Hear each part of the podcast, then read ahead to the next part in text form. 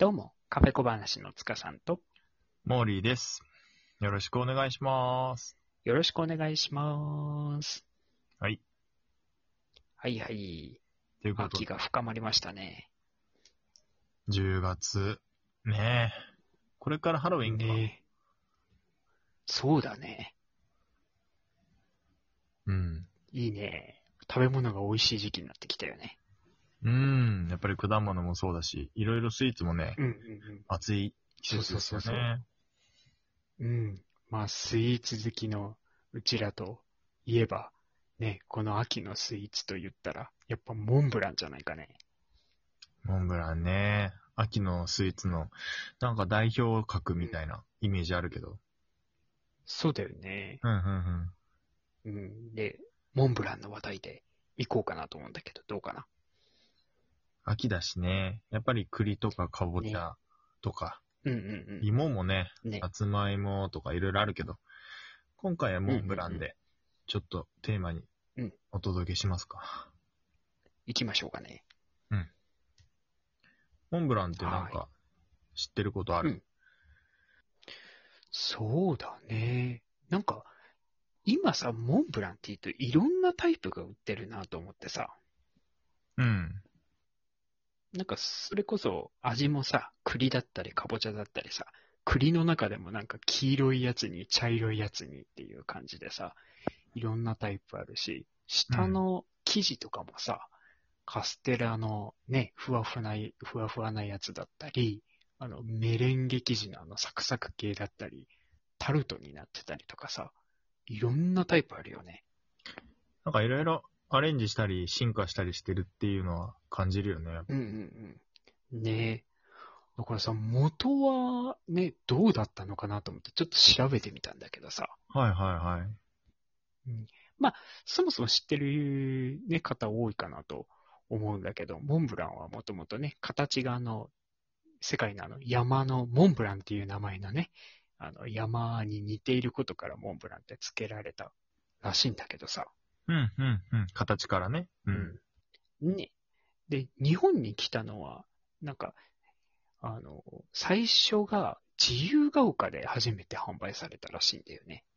うーん。国内初？おしゃれな街。うん、自そう由が丘で？そうそうそう。うん。へえ。ね、おしゃれな街だもんね。自由が丘なん。か、うん。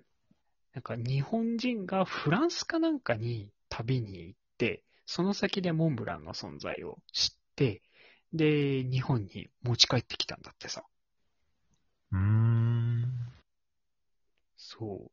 で、なんか、本場は、あの、やっぱりモンブランって言ったら、あの、茶色いね、あの、感じで、で、生地もメレンゲだったんだって。うん。なるほどね。そうそうそうそう。で、だけど、日本人にこう、馴染みのあるようにっていうことで、あの、栗の甘露煮のあの、黄黄色い感じでね、作って、で、下の生地もカステラに変えたんだってさ。うーん、そうなんだ。そうそう。だから日本のその始まりは黄色くて、あの、下がふわふわの、ね、カステラ生地のモンブランなんだってさ。うん、なるほど。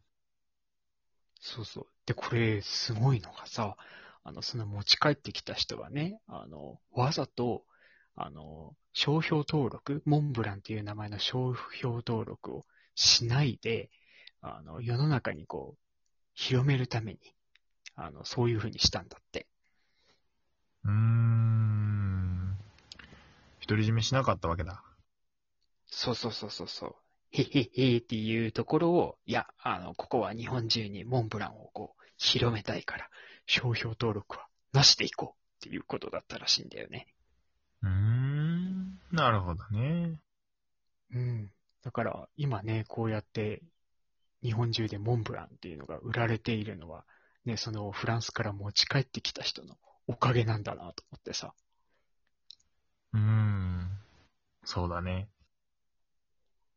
ねもうね、あの、自分でね、商売するってなったらなんか、つい商標登録してさ、ね、なるべくこう、儲けようとね、する傾向が強そうじゃん。まあそう考えてもおかしくはないよね。うん。そうだよね。うん。だからそこをさ、世の中のためにっていうことで、ね、やらなかったっていうのはすごいなと思ってさ。まあその、海外から、フランスからこう持ち帰ってきてって日本にこう、広めてっていう人って大体さ、こう、なんだろう、まだ知られてないものを広めようとするから、そういう時って結構こう志がね、あったりする人もいるし、やっぱりこう日本人に楽しんでほしいっていう風に思ったのかもしれないね。そういう、モンブランっていう存在をね。そうだね。うんうんうんうんうん。ねなかなか、こう、できることじゃないのかもね。まあ、フランスから学ぼうって思ったのかもしれないし、そういうね、お菓子のね、勉強しに行った人とか。うんうんうん。うーん、そういう人はやっぱりこう、国内でこう、やっぱり広がっていくことに喜びを覚えるんだろうね、やっぱり。そうだね。ましてややっぱりスイーツってさ、ね、人を笑顔にするものだからさ、それをね、独り占めすることなく、こう、みんなにっていうね、心がけ、やっぱいいよね。やっぱり社会が発展していく中で、やっぱそういったね、人に広めていったりとか、良さをこう、分かち合うっていうことは、うん、割かし行われてきてるのかなと思うしね。まあそういう人のおかげでこう、今のね、楽しめるこう、たくさんのスイーツがあったりとか、するわけだから、そう考えるとだいぶありがたいよね。ほんとそうだよね。ありがたいよね。先端のものってね、やっぱり、庶民はなかなかね、知る機会っていうのがないからさ、そういうね、あの、特化した人たちがさ、こう、海外から持ってきてくれてさ、情報をこう積極的に発信してくれることでね、あの、人のその、ね、ものを知るっていうことにつながっていくよね。まあ今の時代はね、インターネットもあるし、それこそ文章とか写真とか動画とか、いろんなツールでやっぱり見たり聞いたりできるから、結構情報はね、いろいろ広がりやすかったりはするけど、うん、やっぱりそういう流行りものとかさ、海外でこう、今、ホットなものをさ、こう、これが面白いっていうのを持ってきてさ、広めるっていうのはやっぱり熱量がある程度必要な行動だからさ。うん。うんだからそういうのをこう、実際にやってくれる人とかね、こう、間接的に見たり聞いたりじゃなくて、実際にこう、日本の人たちが楽しめるようにしてくれるっていう、その、行動だよね。うんうんうん。やっぱりそういうところがね、本当にこう、やっぱり日本がね、豊かな社会であり続けるにはね、そういったアクションが増えてくっていうのは、やっぱり大歓迎というかね、そういう人が増えてくれるとすごい社会としても面白くなっていきそうだけどね。そうだね。うん。だから本当にこのね、モンブランっていうのは、ね、人のその気持ちとかね、そういった部分で広まっていったものなんだなーってすごい思ったね。まあいろんなお菓子も多分、そういうストーリーはあると思うんだよね。そうだよね。洋菓子系なんか特にね。うーん。まあ、ほら、認知されたらさ、食べに来る人が増えるから、そういう意味でやっぱり、得をするっていうのはもちろんあると思うんだよ。うんうんうんうん。だって食べてくれたり、食べたいって思ってくれる人が増えないとさ、やっぱりお菓子として、スイーツとしてこう、あんまりこう、盛り上がらないわけだから。そうだね。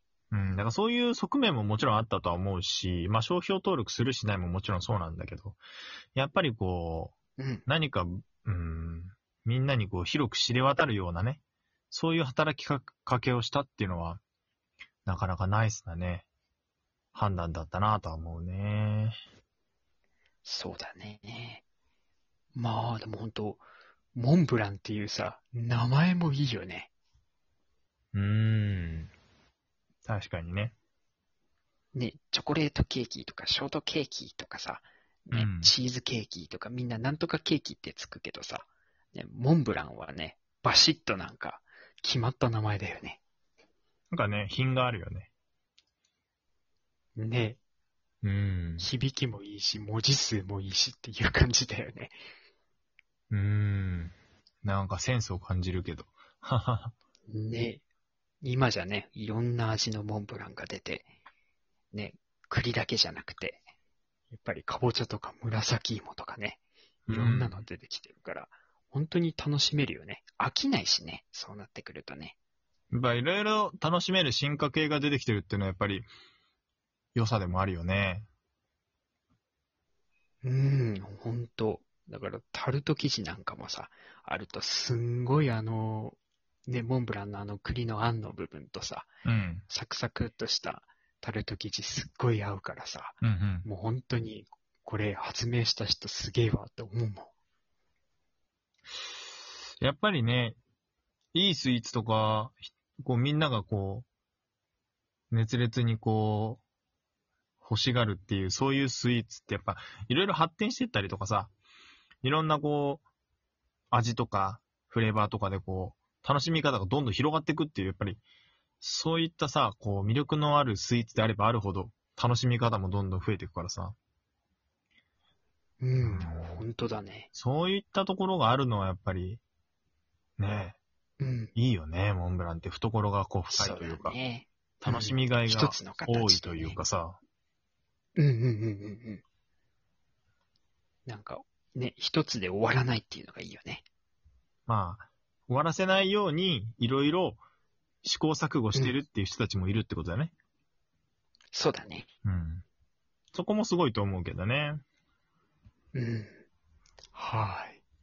まあ、今回はね、こんな感じで、モンブランについてね、お届けしました。またね、えー、スイーツの話もしていこうかなと思います。それでは今回はこの辺で以上、つかさんと、モーリーでした。